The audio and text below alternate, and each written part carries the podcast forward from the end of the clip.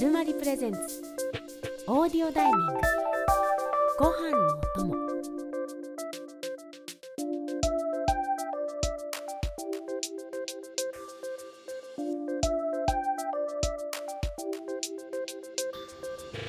皆さんおはようございますはるまるプレゼンツオーディオダイニングご飯のお供です本日のナビゲーターは私岡野ピン子とはるまり東京編集部の島崎さんが担当します今日もよろしくお願いしますお願いします。さあこの番組は一人ご飯専用のトーク番組ですお家はもちろんお気に入りのカフェやレストランでゆっくり過ごしながら晩ご飯やランチ朝ご飯を食べる時のお供として聞いてくれたら嬉しいです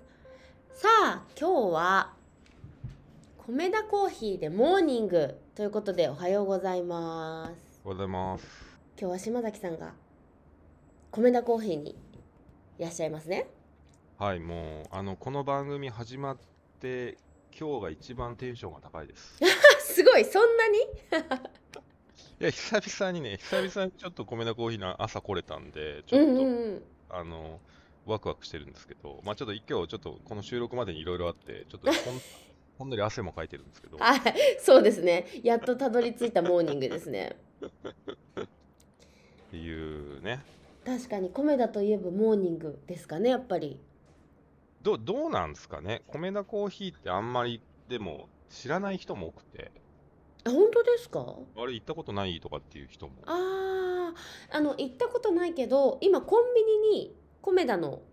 あのうんうんドリンクってあるじゃないですか。はいはいはい。だそれで知すっねてるみたいな人はいるんですかね。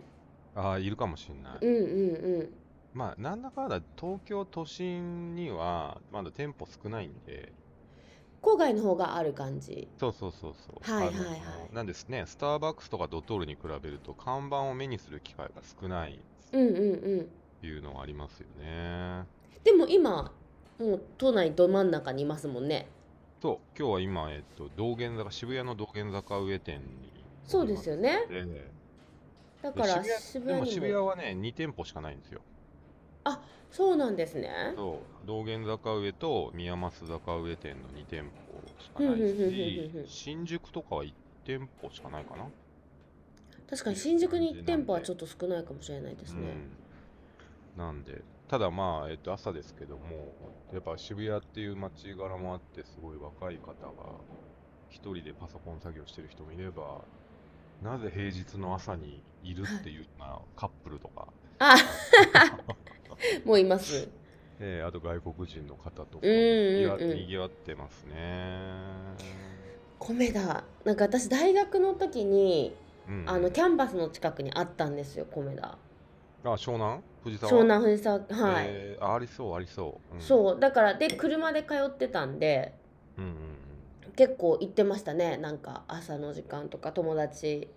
学校行ってからなんか空きの時間がある友達と一緒に車乗ってじゃあちょっと米田とかうんうんうんうん。だその大学の時とかが一番行ってましたね最近は確かにあんまり行ってないですけどそうっすよね。まあ、そんな、あの、コメナといえばやっぱモーニングで、はいその、今日はなんで、えっと、コーヒーと、セットで、はモーいニングセットを頼んでおりますと。じゃあ、ちょっとテンション高いんで、早速乾杯しますか。あわかりました。こコーヒーで、私も今日コーヒーなんで。まあ、朝ですからね。はい、はい朝なので。この時期ね、ホットコーヒーとアイスコーヒーの狭間ですよね。あわかります。今日は私はホットコーヒーです。そうですよね。僕はちょっと、あの、チャリンコで走ってきたんで、あのはいあアイスコーヒーでアイスコーヒーで、はい。はいじゃあ乾は杯い、。乾杯。わかります。でもホットコーヒーも美味しい時期になってきたっていうのが幸せですよね。まあね、あの、ほっこりする感じありますからね、やっぱ寒いそう時にあったかいコーヒー飲むと。一番いいですよ。米だといえばでも、トーストですよね。なんか私はそのイメージなんですけど。そうそう、あのーあとトーストとあんこね。あんこ。そう。っていでうなんかゆで卵がついてきますもんね。そうそう、卵がついてるんですけど。あ、もう、は、しゃべくり倒しちゃっていいですか ここもうお願いします。なんかもうたくさん、 もう、あの皆さんにあの声で伝わってないと思うんですけど、島崎さんは今テンションが上がってるということなん で、あの米田にいるっていうことで、はい。ちょっとじゃあ、米田について教えてください。まあでも、あのーそう店舗数少ないとはいえ、はいもう、えっと、そのカフェ、カフェチェーンの売り上げというか、店舗数でいうと、うんうんえっと、日本で3番目に多いんですよ。あえそうなんですか一そうな番んですはスターバックス。スタバで次はドトール。ドトールで3番米田なんですかそう、3番コメダで、へえで、まあ、あの、ただ都心には少なくて、はいはいやっぱ郊外型の喫茶店というかカフェチェーンみたいなうん感うんうじでん、やっぱり地方、東京だと23区外とか、はいまあ、あのロードサイドみたいなところとかにやっぱ多い感じですよね。だから、あの、あんま都心で生活してると本当馴染みがなくて、そうですねまあ、あとその東京に進出してきたのも、まあ、ここ10年ぐらいでわーっと結構盛り上がってきたっていうのがあるんで、うーんあの、歴史はもう、あの、もちろん愛知県発祥で、はいあ古いんですそうですよねあの、まあ、ちょっとなんかいろいろ資本関係が変わったりして、はいその、まあ、ちょっと、ちょっとした、あの、なんていうんでしょう、株式上場に向けた、こう、あの、コメントコーヒーの戦略みたいのが、 そういう会社としての戦略とかも教えてくれるんですね。いや、という、というのはですね、僕、そもそも、えっと、私とコメダコーヒーの出会いなんですけど、いすごいですね。はい、お願いし ます。や、全然僕、別に名古屋人でもないし、うんうんうあん。の、名古屋に親戚もいないんですけど、そうですよね。その、20年前か30年、に25年ぐらい前に、まあ、サラリーマンやってた時に、はい。名古屋出張が結構ある時期があったんですよ。へーあので名古屋も日帰りもできるんですけど、ちょっと業務量の関係で1泊とかうーん。が多いときに、でその時に本当、その初めてあの名古屋の喫茶店モーニングカルチャーに触れるみたいな。っていうのがあって、その衝撃を受けたんです当当へ時、ー20代中盤の島崎は。へーで、な何が衝撃を受けたかっていうと、そのモモーニングセットっていうんですけど、あのモーニングセットって、例えばそのパンとか、まあ、うん卵とかつくんですけど、そこに値段がないんですよ。え、どういうことですか値段が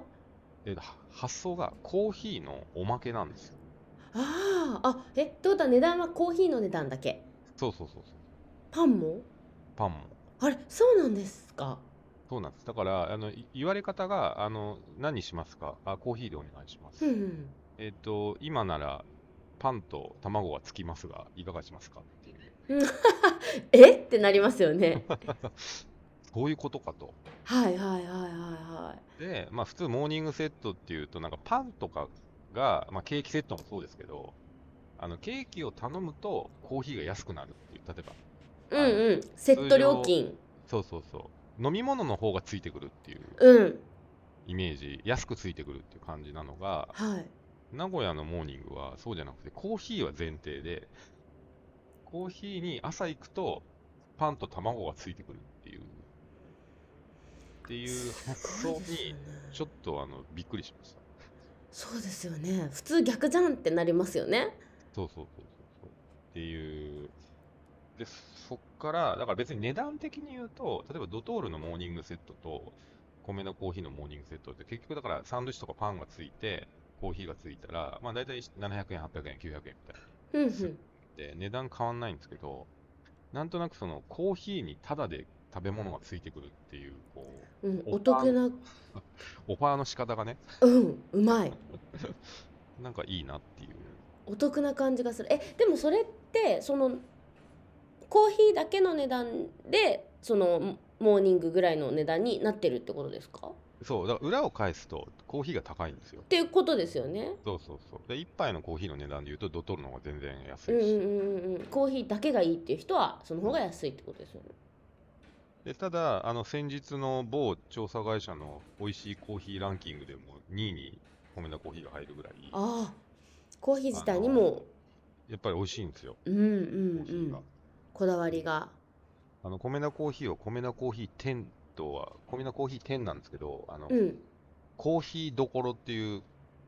コーヒーどころ米田コーヒーっていう名前なんですけど、えコーヒーどころっていう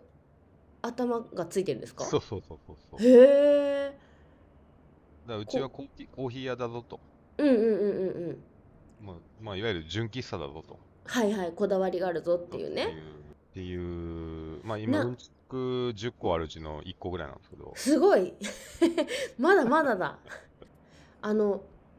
白ノワール白ノワールね、もう、コメダの命といえば、代表作ですよねええこれも美味しいですよねなんか有名ですもんねあの普通、普通に美味しいですよね。あの、うんなんか、なんかものすごい美味しいとかじゃなくて、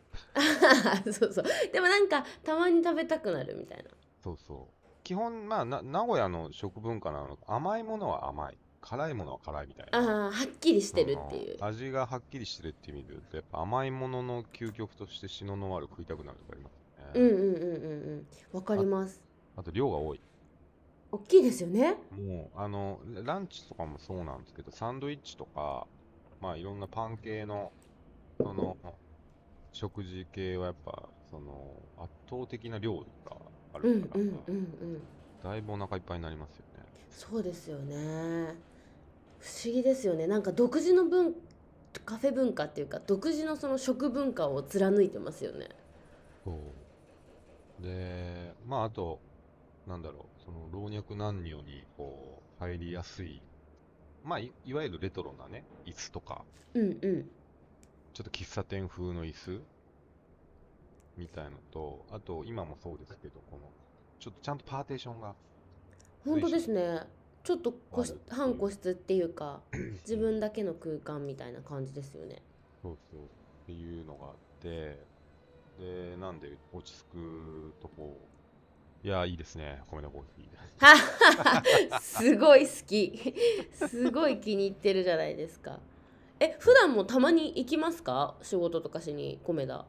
そうで、渋谷の、まあ今回ちょっとミスったのが、渋谷はいはにその、宮益坂と道玄坂っていう2つの坂上に米田コーヒーあるんですけうど、んうん両方人気で、もう休日になると行列ができちゃう。そうなんですかそうそう。すごい感じなんですよで、ややっぱりなんか、あの渋谷っていうのもあって、若い女性が甘いものを食べに、うんうんうん、うん、シノノワールとか、あとヨーグルトとか、なんかいろんなその甘いものを食べに来るっていうの多いんですけど、まあ、意外に穴場がこういう平日の午前中は比較的、あの、空いていて、まあ、うんそうんれこそオフィスワーカーが働いてるんですけど、で僕たまに執筆の時とかに、えっと、来ますね。うんうんうんうんいいですねちょっとそいやどのうパーテーションあるのもいいですもんねそう。で、道玄坂はちょっとこういう、今、あまあ、今、わかんないと思うけど、 窓がないんですよ。あそうなんですか地下ですかではなえっいと、2階なんですけど、はい道玄坂店はあのアパホテル併設なので、なんかホテルあーの施設のにリースしてもらったりして、窓がある場所がちょっと少ないんですけど、はいはいはいあの、宮益坂店は、めっちゃあの、開放感のある窓あそうなんですねに、こう、カウンターがあって、で、カウンターにそのパーテーションが一席一席、あの、カウンターに席が 6, 6席ぐらいあって、で、それぞれの一席ごとにパーテーション、もうだから仕事しましょうぐらいなうんうんうん一人席って感じになってるんですねがあって、で、正面向くと大きな窓から渋谷の景色が見えるっていう。ええじゃあ全然同じ渋谷でも雰囲気違うんですねお店う全然違いますね。ーん開放感っていう意味で言うと宮益坂店の方がすごい良くて、うんうんでどっちかでそっちよく行くんで、今日もそちらに行ってモーニングを注文したところ、はいはい なあのんとウェブウェブ会議 NG っていうう、あーんそういえばと思って、確かにしてる人見たことない執筆はやってたけど、会議したことないわとうんうんうん w i f i はでもあるんですもん ね Wi-Fi はね、コメダ Wi-Fi があるんですよ。あコメダ w i 米 f i 田 Wi-Fi っつってもがまあ、ただの Wi-Fi ですけ ど。ああそうでもそそこの店舗今島崎さんいらっしゃる店舗は OK なんですもんねそうそうそう。こっちは、あの、ウェブ会議をうんうんうんことになって、急遽じゃ移あ動店舗によし。っててそうですね爆走してくれたん ですねチャリで ありがとうござい ますちょっと面白いですね島崎さんが渋谷を米田をはしごして自転車で爆走してるっていううん、確かに。まあでも、それで言うと、あの、今日めちゃくちゃいい天気で、もう秋晴れの、本当にいい天気ですよいや、本当サイクリング日和でしたよ。いやですね最高ですねそれで言うとそう。なんいで、やもう本当にもうここ最近す気温が涼しくてでも寒くはなくて天気がいいっていうもう本当1年にうん、ものすごい短い期間の心地よい天気ですよね。うん。なんか、で、今日ね、その、私、今、自宅が中目黒なんで、はい中目黒から自転車で、こう、乗り出し、うんうんで、代官山を通り、はいで、渋谷に行った着くわけです。はいだその、いわゆる世間でいう、おしゃれす、おしゃれ、おしゃれタウンうんうんうんうんを、こう、走りながら、こう、あの、来たんですけど、なんか最近、あので、すね。ネットニュースで話題になってたんですけど、あのちょっと代官山が廃墟になっているっていう。えそう私もそれ見ましそた。うまあ、代官山のディストピア感やばいみたいな感じで。そうでじゃまあ、あのうち、弊社春まりは以前、代官山にオフィスがあったりしたんですそうでした。まあ、このコロナを経て、結構、あの閉店してるお店が増えてるのは確かです。増えましたやっぱり。う、うんうん。だからなんかは廃墟感というよりかは、人がいない感が、んうんうんうんうんうん。なんか増えたなーっていうのはありますね。まあ、確か育に休がね、育流がないのかもねっていう思い。何理由ですかあの、大会に出かける理由がなくなっちゃあう理由がねそうなんですよねでも確かにこの間通った時もテナント募集がやっぱすごい増えたなっていうのうはんありますね、でもやっぱりこのコロナ禍を経てなんていうんですかこう路面店いろんな例えばセレクトショップとかうんうん。アパレル系のお店の路面店がどんどんなくなってってるっていうのはすごい実感してそうまですすねなんかそれは代官山だけじゃなくて原宿表参道とかも、うんうん。なんかこの間久しぶりになんかそのセレクトショップを巡ろうと思ってちょっとプレゼントを探してて、はいはい。表参道に行ったんですよまあ表参道行けば、あああの店もあるしあの店もあるしとかって、うんうん。そしたら本当にことごとくその路面店がやっぱりなくなっててそうっすよね。全。部その例えばニューマンとかルミネとかの中にはありますだけど路面店がなくなりましたっていうお店本当に3つぐらい連続でうん。あってえじゃあもう全部新宿じゃん逆にみたいな感じに うんうん。もうなっちゃっててびっくりしましたあれこんなにと思ってしかも全部今年の何月末で路面店は終わりましたっていうのが多かったんですよ。確かに。だからやっぱ、やっぱだから、その、ファッシファッション、アパレル系が、まあ、実際代官山もはい、店舗撤退してることで、で、結構そのアパレルの店舗って広めに取るんで、あの、うんうんそのフロアを。だからそこが出てっちゃうと、まあ、でかかといって厨房とかもないから、うんうん、あ空いた店舗が、空いたテナあーントが、飲食が入ったりとかできないっていうことですよね。入るにはちょっといろんな工事しなきゃいけないとあかね、だかーでら結構アパレルが撤退した店舗が空き物件になっているところは多いですよね。ですよねびっくりしちゃいましたそうだからきっと代官山もアパレルが多かったじゃないですかうん。だからやっぱテナントがあのなんですかね空き店舗が目立っちゃってるんでしょうね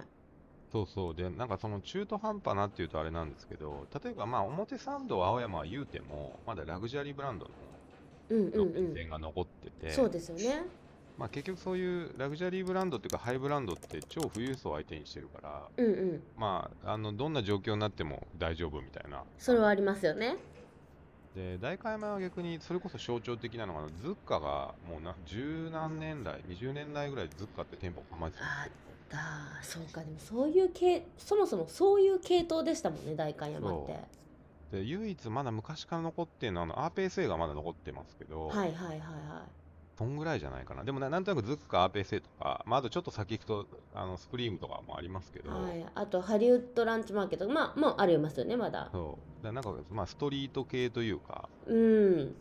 そうですね。おなんなんて言ったらいいんですかね。ストリートとおしゃれの、うんなんモードの中間ぐらいの。そうで値段的にも安くはないけど高すぎないぐらいうんのうんうん。ところだったりするところが一番やっぱ路面店が不要説要はまあルミネで今あるよねみたいなっはいはい。ていう風になっちゃうのかなっていうとこありますよね。そうですよねしかもなんかそのコロナ禍コロナ中をなんとか耐えてうん。また消費が戻ってきた時にそのお客さんの動きを見てあやっぱりダメだみたいな感じで今年閉まってってるみたいな流れがある気がするんですよね。まあ、あの、コロナでね、結局、e, e コマースがさらに進んじゃったからね。うんうん、もうよ洋服をネットで買う習慣が増えちゃったからっていうのもあるんだよそうそうそうだからあー店舗にやっぱり戻ってこないんだっていうのを確信して閉めていってるっていうかなんていうんですか規模を縮小してってるみたいな感じこれがは大いにありますなんか代官山はあと駅周り駅前、ね。うんうんが本当にテナント募集がすごい多いから駅降りた瞬間すごいなんかディストピア感があるみたいな感じで言われてますよねネット上では。そうね。ちょっとサイズ感が中途半端な店舗が空いてて、うんうんううんんなんか、で、飲食、だ飲食が流行んないんですよね。飲食がよく潰れるんですよ。あ店ー、がまあそうなんですかねで、あの、まあ、これはあの、不確かな情報なんで、あれなんですけど、はい代官山ってやっぱその、町の組合というか、あそのー町づくりに対していろんなご意見をおっしゃる方がいて、うんうんなんかこれはあの、ちょっと聞いた話なので不確かではあるものの、あの、はい古くからやっている、あの、食事どころのはいおじいさんおばあさんに聞いたんですけど、はいはいなんかあの、マクドナルドの進出をかたくなに反対した住民組合があって、はあえ代官山ないかもない、ないんですよ。チェーン店がないんですよ。ないですねで、で なぜか一時期、あの、串カツ田中が駅前にあったんですけど、あはいありましたで、でものそれももうないんですか今はもうない今またな、なんかおしゃれ韓国焼肉屋さんになったんですけど、あーなるほどで、なんか串カツ、串カツ田中、な、なんでマクドナルドダメで串カツ田中がいいんだろうみたいなのもありつつ、うんでも串カツ田中もあの、シンボルとなっている黄色い、黄色いあの、アーケードみたいな、はいはいはい。あの黄色が NG で、え、色？そういうこと？で、なんあ、で、その景観を乱す的な。そうそうそうそう。あ、ええなんで、代官山の串カツ田中のアーケードは白だったんですよ。本当ですか？そうなんですよ。っていう、え、じゃあマックもあの京都とか鎌倉にあるみたいな色になればいいってことですか？どうだったんですかね。まあ、いずれにしろ、そのマックとかもそうだし、吉野家とかも含めて、その、代官山にはなかなか、その、あー各店が入れないっていうなるほど。のもあったりとかしつつ、だからもしかしたら、その空き店舗が多いっていうのも、その、うんうんオーナーさんが結構古くから代官山の地主さんとかで、えりすぐっていうのかもしれないですよね。え確かにしかもでも確かにそうですね代官山ってなんか代官山にこれがあるから行くっていうのがないとなんかその他とあんまりつながってないじゃないですかまあ、そう、歩けば、中目黒渋谷歩けるけど、その、最初まのあ、恵比寿も行けるかな最初の、なんだ、代官山に行こうっていうよりかは、むしろ渋谷に行くついでとか、中目黒に行くついでっていう感じそうなんかちょっとんなんかだ断絶してる感があるんですよねつながってはいるもののうん、まあ、ちょっとやっぱ離れてる東横東横線も、東横線全然止まんないしね、急行ばっかいやそうなんですよねだから休校だと止まらないからいや確かにいや私もその記事最近見ました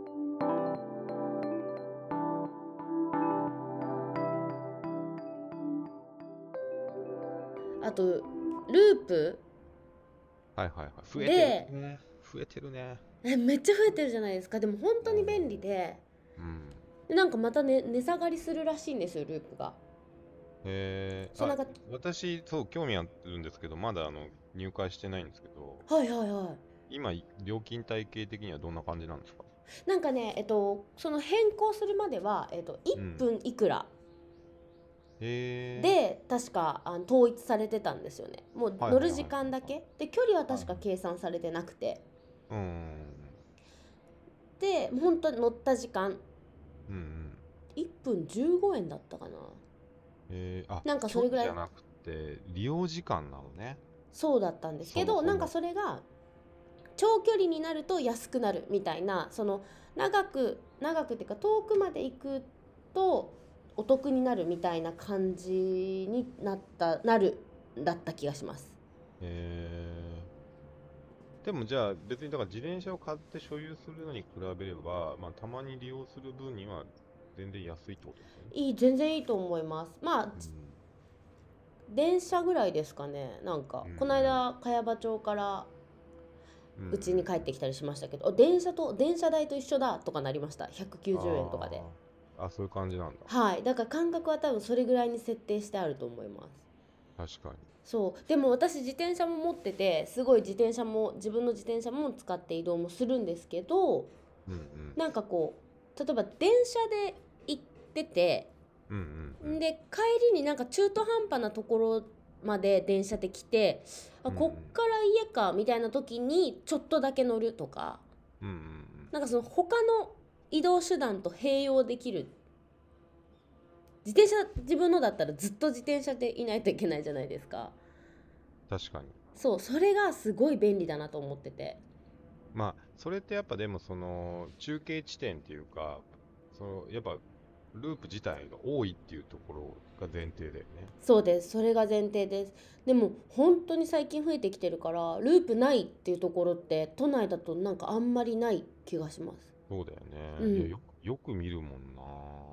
そうそうだからいやすごいですよねあれあのあのシステム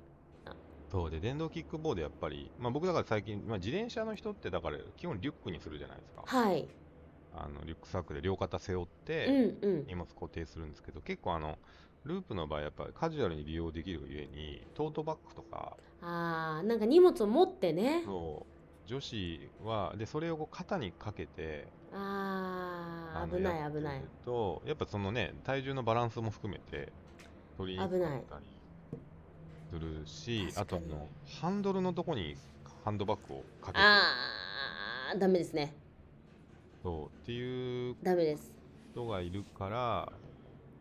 そう結そ構れは危ないかも その辺のねだからもうちょっとリュックが流行ってほしいなっていうそうですね。まあ、もしくは、あの、ループって、あの、じ電動自転車もあるんですよね。あるねあるねだから、それはカゴがついてるんですよ。確かにそう、だから荷物があるときは、あっちの自転車にした方が絶対的にいいと思います。まあそうだよね。そうあのまあ、あ可愛いしね、なんかあの自転車も。そう、ちょっとちっちゃくて、うん。でも別に電動だから、うん。自転車だから大変ってことも別にないんですよ。そうだよね。そう、でも、でも私もこの間見ました、なんか、SNS で。ループのあのキックボードで坂道を上がろうとしたらう。うんうん。思った以上になんかバランスを崩してうんうん、もう大ごけして腕骨折しましたみたいな女性う、ん。そうだよね。そうなんかだからその手軽になった分そもそも乗り物に慣れてない人そうそうそうそうがの乗るようになってきて怪我とか事故とかが増えてるっていうのはちょっと確かに一個問題ではありますよねしかも最近あの前までは自転自あの車の免許がないと乗れなかったんですけど、そう。そうだね。最近多分車の免許なしでも登録できるように確かなったそうそうそうそう。ですよねで、えあと一応今試験的にで、ノーヘルでいいんだよね。そうなんですよねだから確かにいろいろ問題はあるもののすごく便利なのであのぜひ皆さん事故なしで乗ってその中止にならないように頑張ってこうよっていう気持ちでいます私は大体この手のね、反対派の人が声を、こう、ね、上げ足取ったように、こう。でわーほわーら言う事故があるとほら見たことかって言ってくるじゃないですかでもほんとさ、あの、ほんと乗り物運動神経ってあるよね。ありますよあるあるあるで乗り物運動神経ない人は結構何乗って もダメなんでそうそうそう。本当にあるよね。あるでも私それってやっぱあのバランス感覚だと思いますバランス感覚が悪い人はうん。あの乗り物系多分全部ダメですそうだよね。そうなんか運動神経とかその筋肉とかじゃないですよねで私の友達めちゃくちゃムキムキのもう見た目は超スポーツみたいな友達もうものすごいはすっごいもうとんでもないバランス感覚の持ち主でうんうん。絶対に何も乗り物乗らないでねっていうもう絶対怪我するんです よだけど見た目は超筋肉もりもりでスポーツマンなんですよね、で関係ないんですよそうだよね。そう筋肉とか一切関係ないなんか、で、パッと見で自転車とか見ててもわかるよね。あ、この人はやっぱりっていう。あこの人ちょっと 乗り物系ダメだろうなみたいそなうそうそう。あるかもそうだから結構ループとかはそれが如実に現れるから出るよね。ちゃんと出る。うんだから、それあでの結構事故とかにでなっ結てる構あ感はのある乗り物運動神経悪い人ってその自覚を持ってらっしゃる方多いから、うんうんうん、うん、まだいいわけよ。いや、私ちょっともうだから運転とか絶対しませんとかっていう。でも意外にその無自覚な、いますいます無自覚な人いますよ結構危険だよね。あの危険です危険ですその多分なんていうの自覚する機会がなかったんでしょうねこれまでいや、だと思うな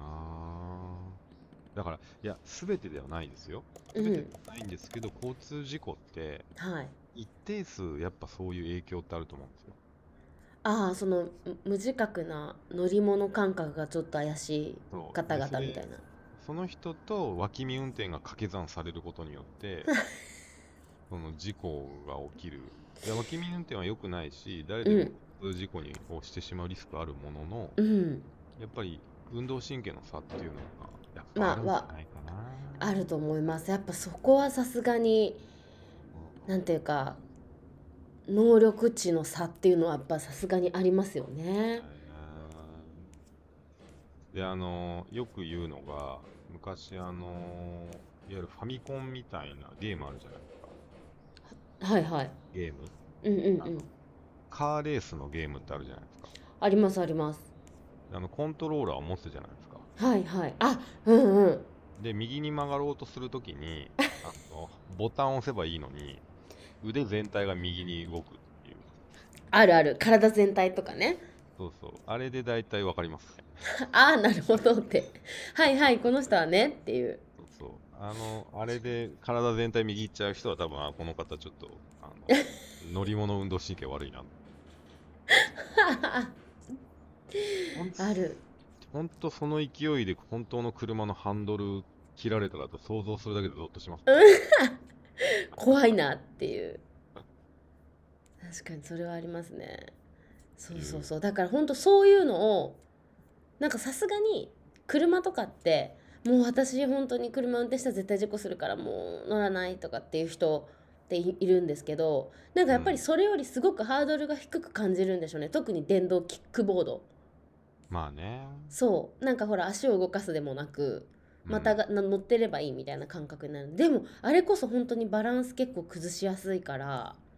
まあ言うてもキックボードだからね。そうなんですよなんかこうハードルが低く感じちゃうからこそ気をつけないとっていうのは確かにうん。あそうるけどそれを乗り越えればもう本当に便利なものだなとは思ってますけどね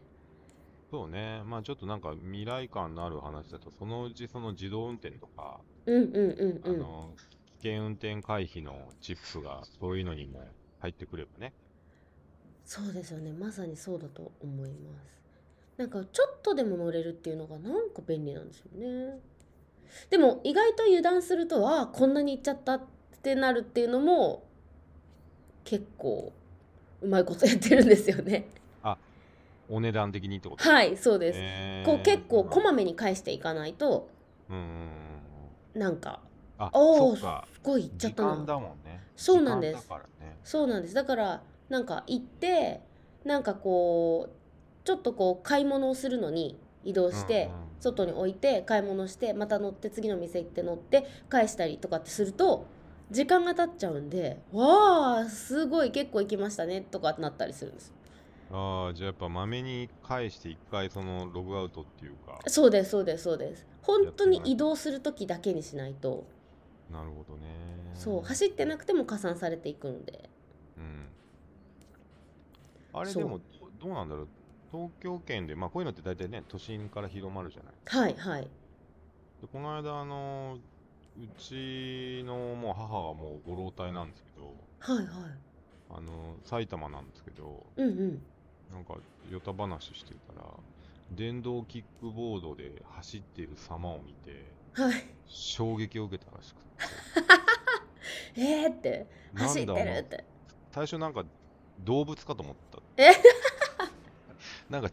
生き物がなんてことを言うんですか動いてるみたいなえでも乗りこなしてらっしゃるってことですか いやあの見かけただそのまだ埼玉になかったんですよそのはい最近できたってこそうそう最はい近なんか、まあ、ループなのか単純に市販で買ってるのか、とうんうんうんうんとにかく電動のとにかくこの80年生きてきて、うん見たこと見たことないもの見たっていうすごいはい衝撃受けててでいやこれこういうの東京には結構ありますよっつったらはい東京怖みたいな話になって。あの生き物はなんだみたいなそうで確かにその自転車って足が動いてるじゃないですかはいはいうんうんうんうんでバイクってそのかがんだりとかそのなんかその走ってる姿勢になってるじゃないですかはいはいはいだけど確かにル電動キックボードってただ立ってるだけだから、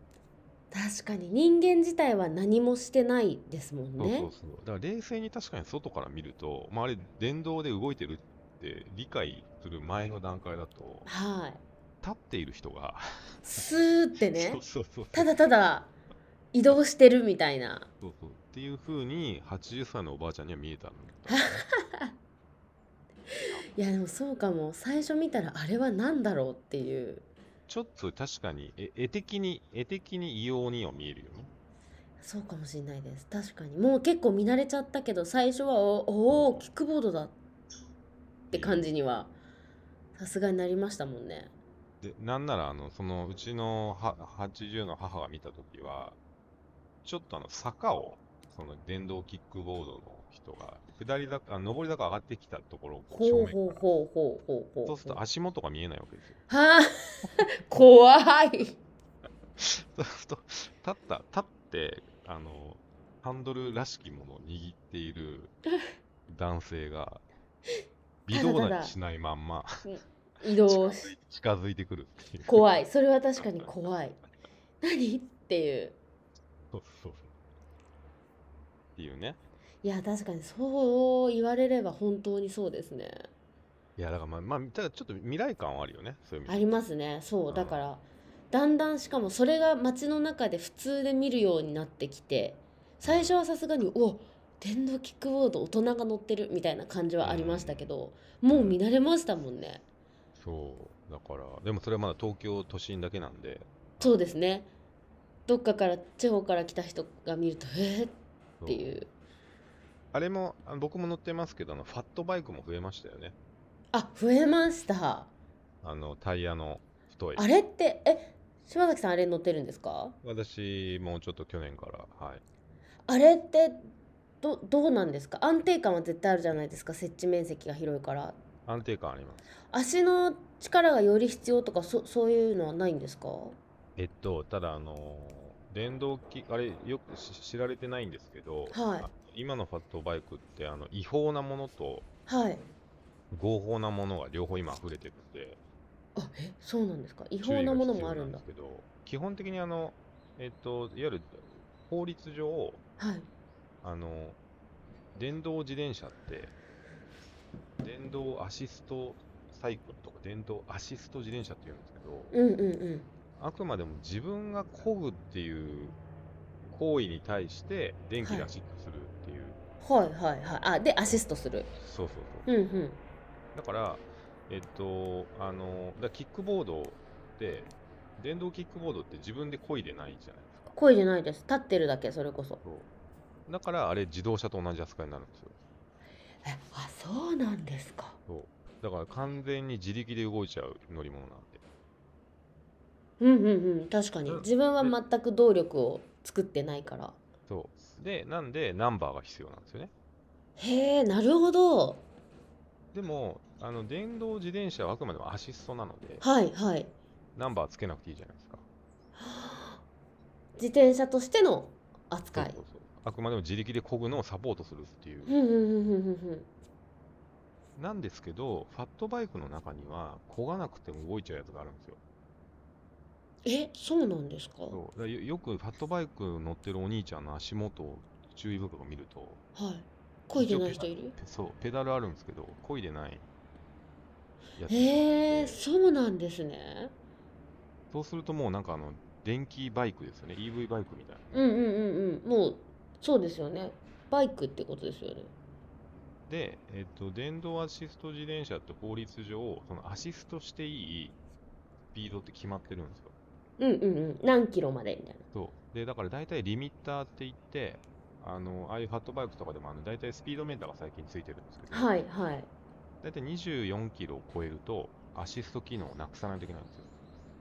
へえそうなんですねでそれ以上は自力で漕いでくださいだから自力で漕いで30キロ行くのはいいんだけど時速30キロ行くのはいいんだけどそのアシストを使って30キロっていうのは基本ダメなんでほうなるほどだからリミッターのメーターがついてて20キロから25キロぐらいにスピード上がってきたらそのアシストのパワーが落ちるようになってるっていううんうんそれはもう自動でそうなるようになってるってことですかそうでそれがないとあの日本でその売っちゃいけないっていううんうんうんうんうんになってるんで、あのーなんでまあ、7割ぐらいのファットバイクは一応それでちゃんとあの日本でにうんうん認可っていうか降りてるんですけど、まあ、一部そのネットで買えちゃうものとかだと、そのリミッターがついてないんで、えー、そうなもうん時だ速時速40キロぐらい出るやつとかあるんですよ。えー、それもう自転車じゃないですもんねそうそうどう考えてもそうっていうのがあって、だからそれこそ、で、あので僕乗ってるのはちゃんと、はいあのリミッターついててついてて、ちゃんと警察に届けられるなるほやどつなんだけど、はいで、話元に戻すと、はいだから変わんないっす。あの、あ普通の、自転車とそう、普通の自転車と。そうなんだこの間も、あの、保育園の送り送り迎えしているお母様の自転車に抜かれました。そうなんだそうなんかファットバイクってあんだけ設置面積私ピストン乗ってるんで自転車はうんうんうんすごいなんていうんですかなるべく設置面積を少なくして負担を軽くして、まあ、スピードを出すっていうこそうとそうそうだったじゃないですか自転車ってでもファットバイクってめっちゃ設置してるからすっごい足の力必要なんじゃないかなってなんとなく思ってたんですよねあ、だからそれで言うと、あの、アシストに使っているバッテリーとかのパワー自体は強いですよね、だから。あのああやっぱそんだけ力が必要ではあるそうだからもう充電するときにあの電池って大体どどんぐらいなんかあのペットボ2リットルのペットボトルサイズよりちょっとちっちゃいじゃないですか。はいありますよねこれぐらいのそうでそれがあの通常のアシスト自転車のバッテリーの倍ぐらいの大きさと重さがあるんで、そうなんだ、やっぱり容量食うし、ああそうかえそれってあの毎日充電するんですかあでもね、えーっと大体僕のやつだと100キロ走って1回ぐらい。えじゃあ結構持ちますよねうんなかなかあそう100キロって走んないですもんねそう、持ちはいいですね。だから、あのーそういう意味で、だからスピードっていう意味で言うと、そんなイメージしてるより全然出ないんですけど、はいはい通常のやつよりかは、で、充電の、だからもうその代わりめちゃくちゃでかいんで、あのバッテリーが。うんうんうんちょっと子供じゃ持てないぐらいの重さ。多分あ20キロぐらいあるんじゃないかな。うん多分重いんですねバッテリー自体が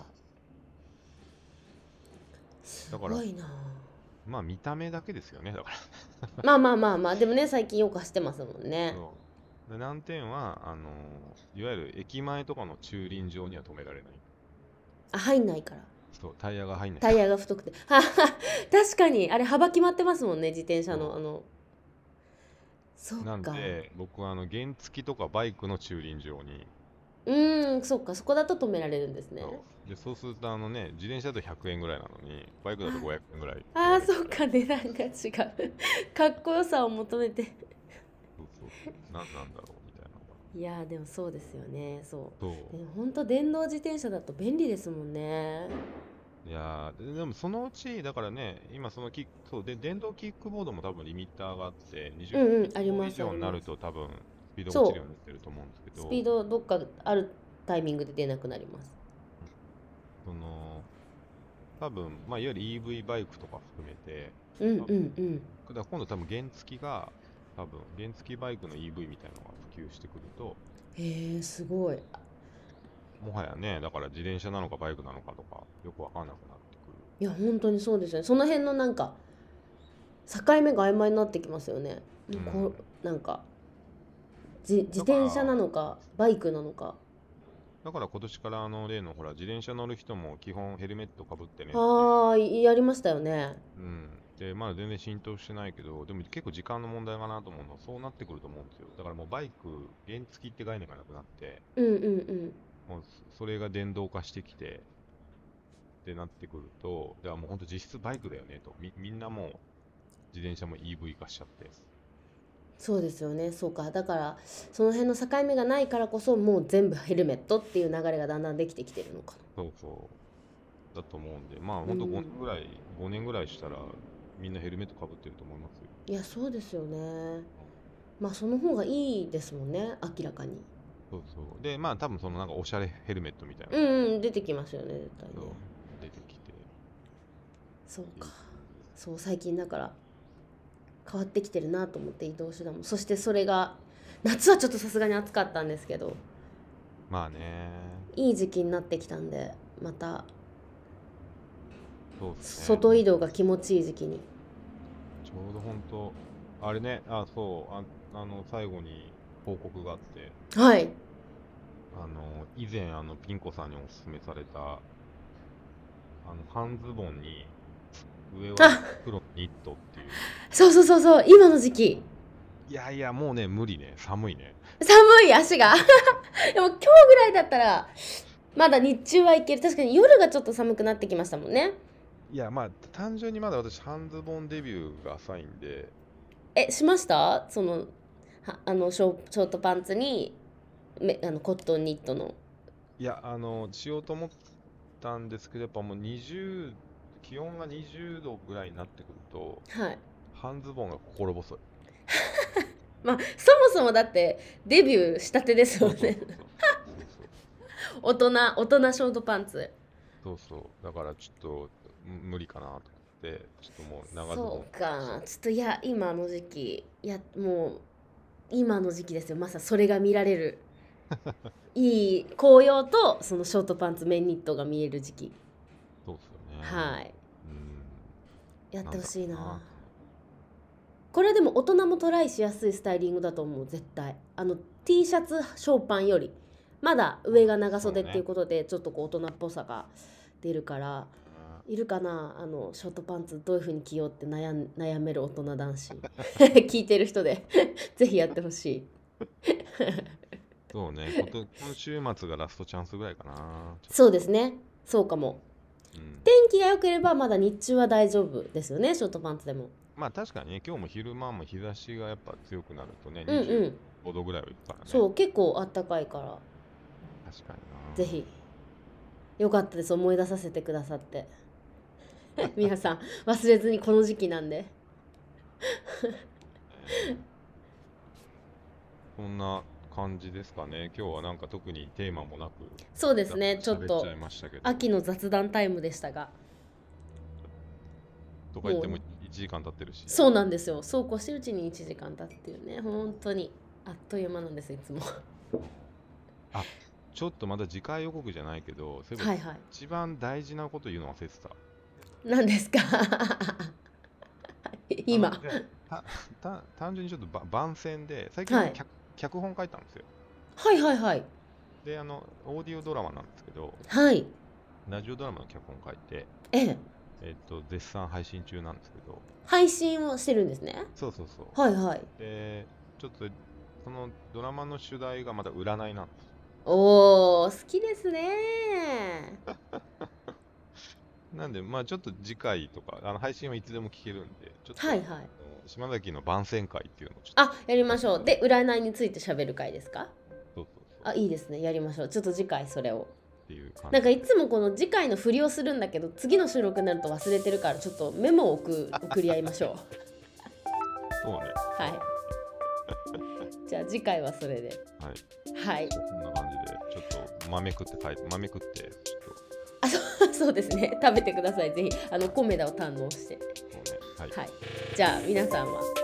今日も聞いてくださってありがとうございましたごちそうさまでした